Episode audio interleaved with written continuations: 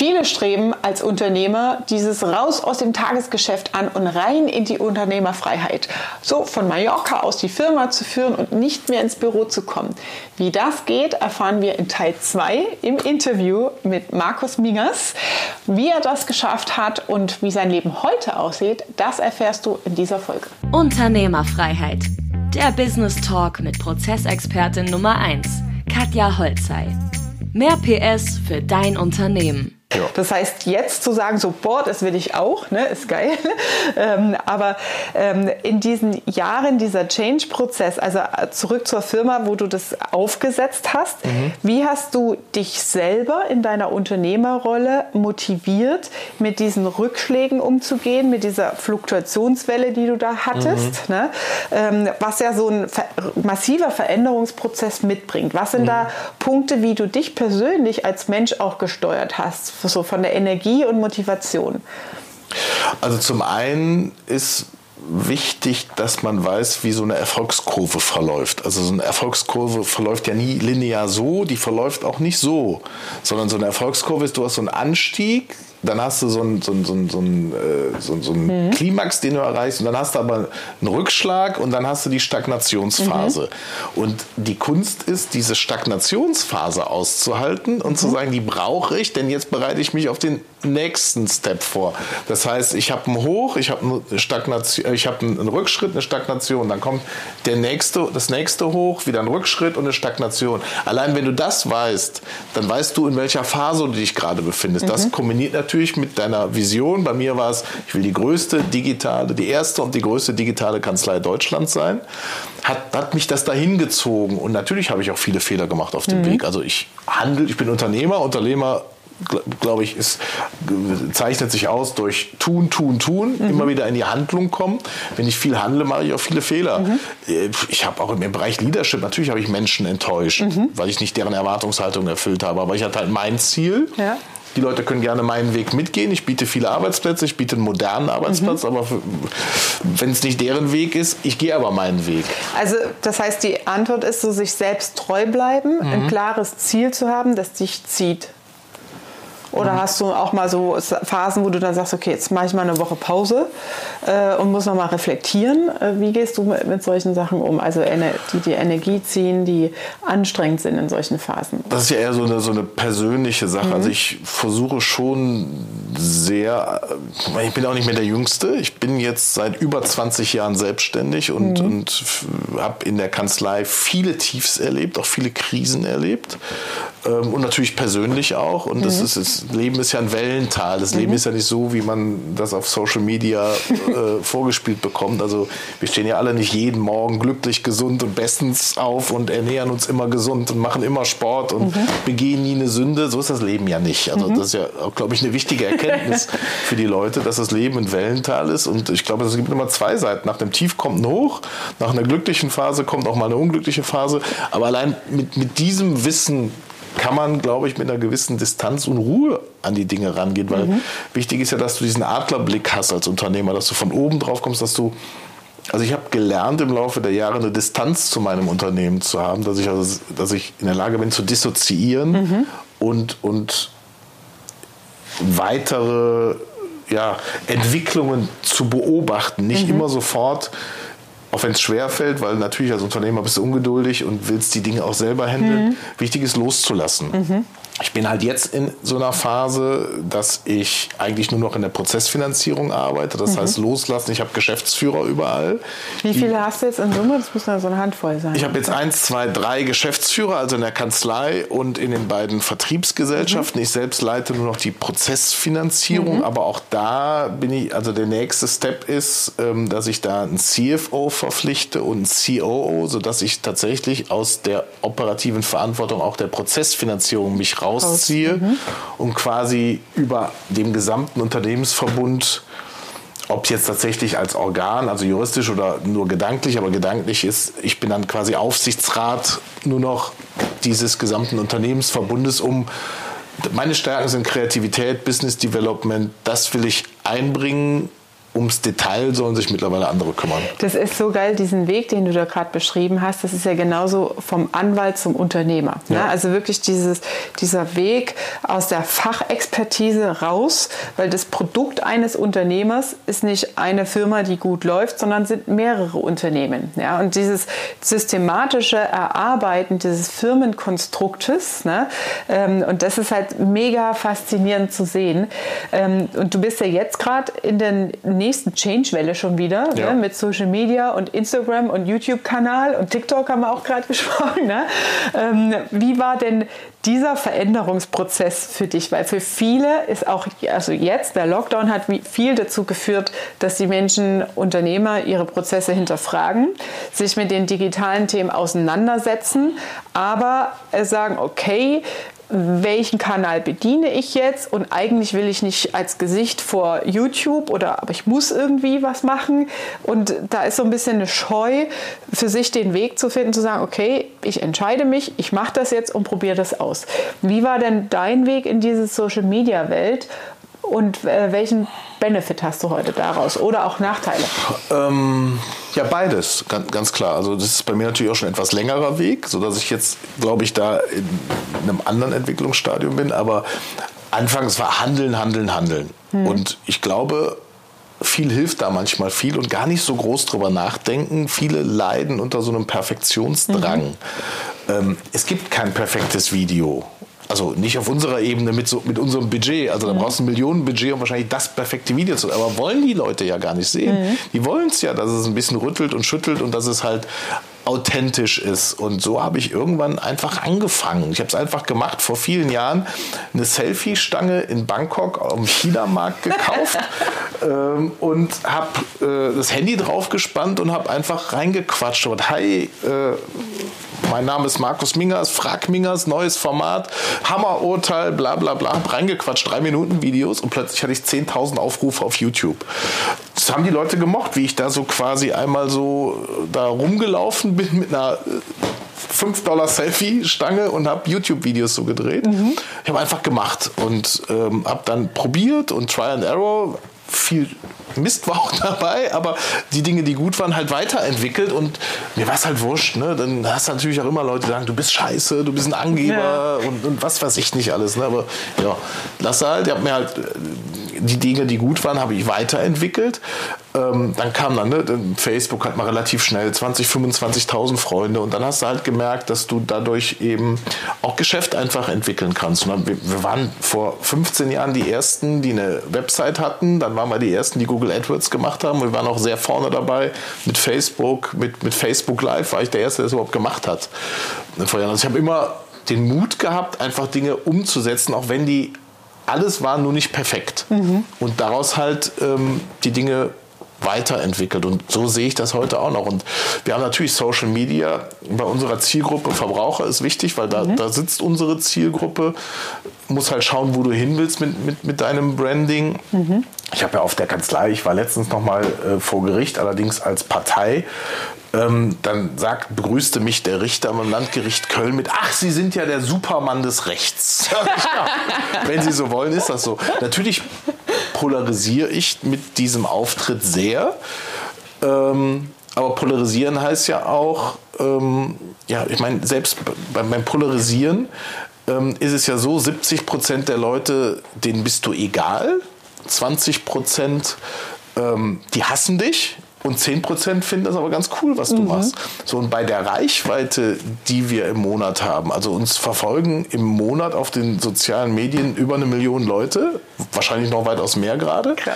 Und wenn dann 10% uns gut finden, dann ist das schon, ne, dann hast du 100.000 Leute im Monat, die dich ganz gut finden. Und dann mal eine Anfrage stellen. Die ja. dann mal eine Anfrage stellen, dann hast du noch eine Conversion Rate, dann weißt du, wie viele Mandate du daraus ja. generierst. Und ich meine einfach, man muss mutig bleiben, viel ausprobieren. Ich mache zum Beispiel am Wochenende immer so ein QA-Format in der Insta-Story. Mhm. Es kommt total gut an und es rechnet sich, weil dadurch natürlich immer Mandatsgeschäft entsteht.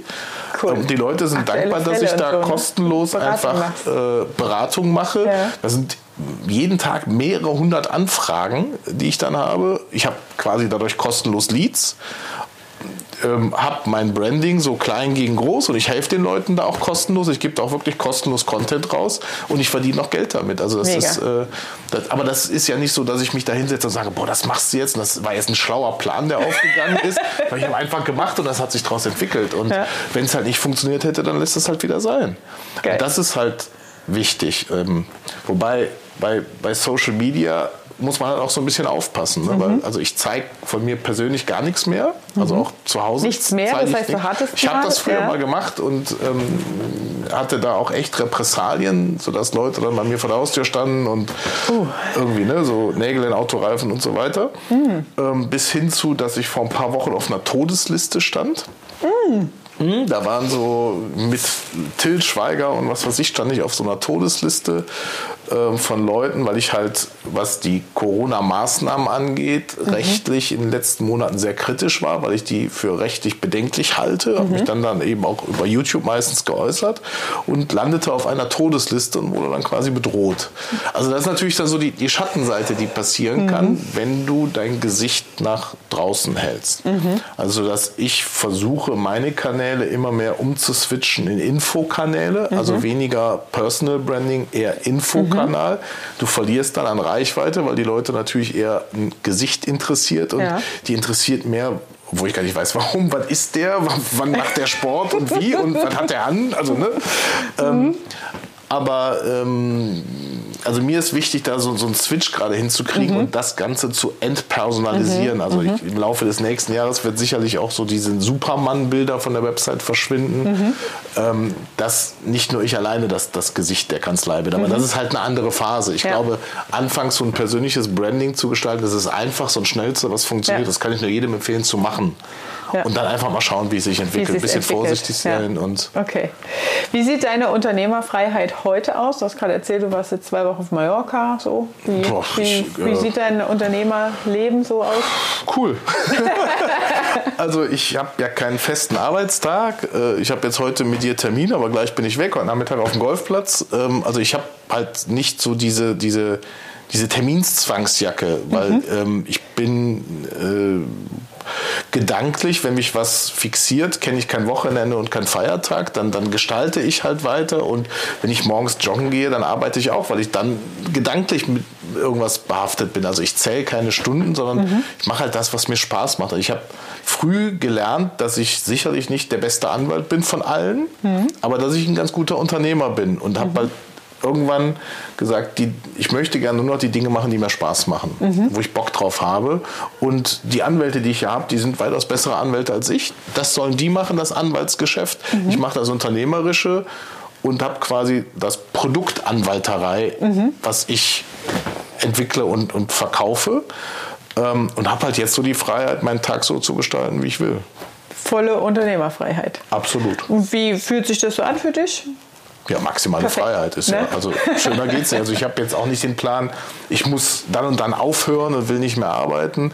Ähm, ich mache halt immer mehr das, was mir Spaß macht und ziehe mich halt immer mehr so aus diesem operativen Alltag zurück, wo ich eigentlich gar nicht mehr drin bin und Mhm. ähm, mir macht so viel Spaß, dass ich gar nicht aufhören möchte irgendwann. Also Ja. ich könnte, aber ich, ich muss nicht und ähm, Das, das, das befriedigt einen halt. Ne? Das ist super, äh, wie du das beschreibst, Markus. Das ist ja auch so der Aufhänger für mein Buch, das jetzt rauskommt, Unternehmerfreiheit, den Unternehmern, die angetreten sind eigentlich für das, was du jetzt beschreibst. Ja, so, ah, ich will nicht angestellt sein, ich habe geile Ideen, ich habe Innovation in mir. Ne? Ich gründe eine eigene Firma. Das ist ja so die Intention, die man meistens hat. Und dann verfängt man sich so in dieser Fachexpertise und dem Unternehmensaufbau. Und denen die Chance zu geben, durch Aufbau von klaren Prozessen ein Unternehmen als System zu definieren, in diese Unternehmerfreiheit reinzukommen, genauso wie du es jetzt auch beschrieben hast. Ja, deswegen ist es für mich so ein dieses perfekt vorgemachte. ja, wie viele Jahre war das so? Kannst du das vielleicht noch in Phasen äh, definieren, wo du sagst, so von der Idee her, Deutschlands Nummer eins digitale Anwaltskanzlei, wo wir jetzt sind. Ja, Mhm. Sieben Jahre, sechs Jahre. Maximaler Reichweite, sechs, sechs, Jahre. Mhm. Sechs, sechs, sieben Jahre, das war so der Anfang. Und dann, also da hatte ich natürlich auch noch nicht die Vision, die ich jetzt zu 100 Prozent verwirklicht habe, sondern mir war so, so ein Weg klar, Oh, den ich dann ja. mal angefangen habe zu beschreiten. Und der erste Wurf war dann wahrscheinlich in Jülich die Umstrukturierung. Genau, also dieses, dieses Widerruf-Darlehensthema, mhm. das waren halt zwei Punkte. Zum einen diese, diese ich habe diese Bilder der Aktenberge, äh, die sind mir nicht aus dem Kopf gegangen. Und tatsächlich, ähm, wir hatten mehrere Leute im Burnout, die ich wirklich verbrannt habe, weil ich habe habe es immer geschafft, die Mitarbeiter eng an mich zu binden. Also wir haben hier nie so diese klassische anwaltliche Stimmung, sondern es ist eher immer so ein bisschen Start-up-Spirit. Also mhm. flache Hierarchien, hohe Identifikation mit dem Unternehmen. Die Anwälte gehen regelmäßig ein Trinken und das ist also sehr freundschaftlich hier und sehr, sehr flach. Ähm, deswegen ist mir das auch nahegegangen, dass ich glaube, drei sind damals in den Burnout gegangen nach, mhm. nach dieser Phase. Das wollte, da, da habe ich das war für mich ein Stück Versagen. Das, mhm. Ich wollte einen anderen Weg. Ich wollte Geld verdienen, ich wollte das unternehmerisch weiter betreiben, aber nicht auf Kosten der Leute, sondern mit den Leuten. Mhm. Und das war damals so der, der Antrieb von mir, das anders zu gestalten. Mhm.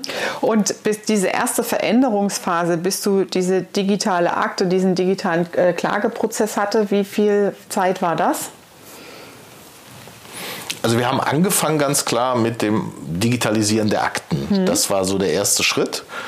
Ähm, und dann war der nächste Schritt, dass ich einen ITler eingestellt habe und mit dem mir die, die Prozesse mhm. angeschaut habe. Und mhm. der Rest entwickelt sich dann quasi, wenn du dir, du musst dir einfach nur klar werden, wo ist der Beginn deines Workflows und wo ist das Ende. Und dann fängst halt vorne an und bleibst wahrscheinlich ein Dreivierteljahr im ersten Viertel stecken, weil mhm. du einfach nicht weiterkommst, aber irgendwann fließt das. Mhm. Okay.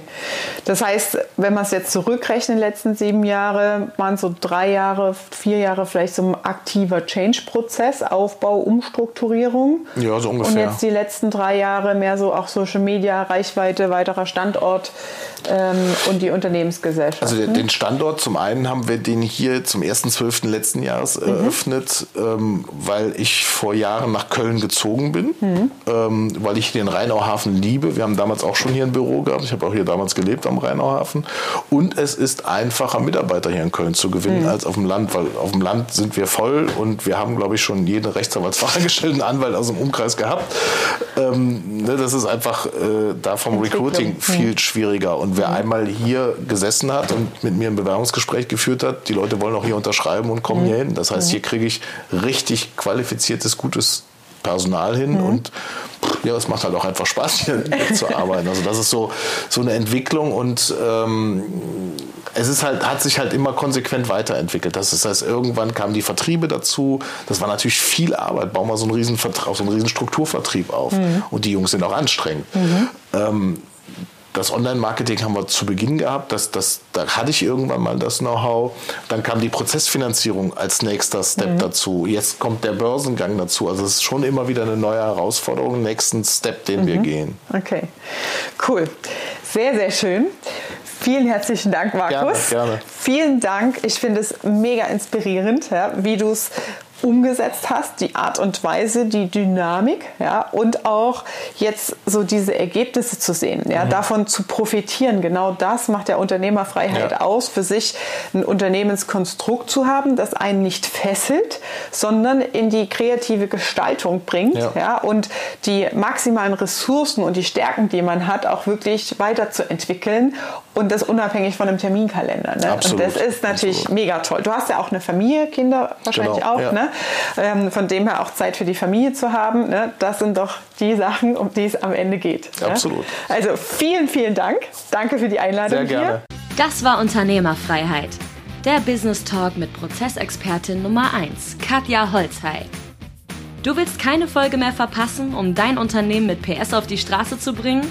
Dann abonniere jetzt den Podcast und folge Katja auf Instagram.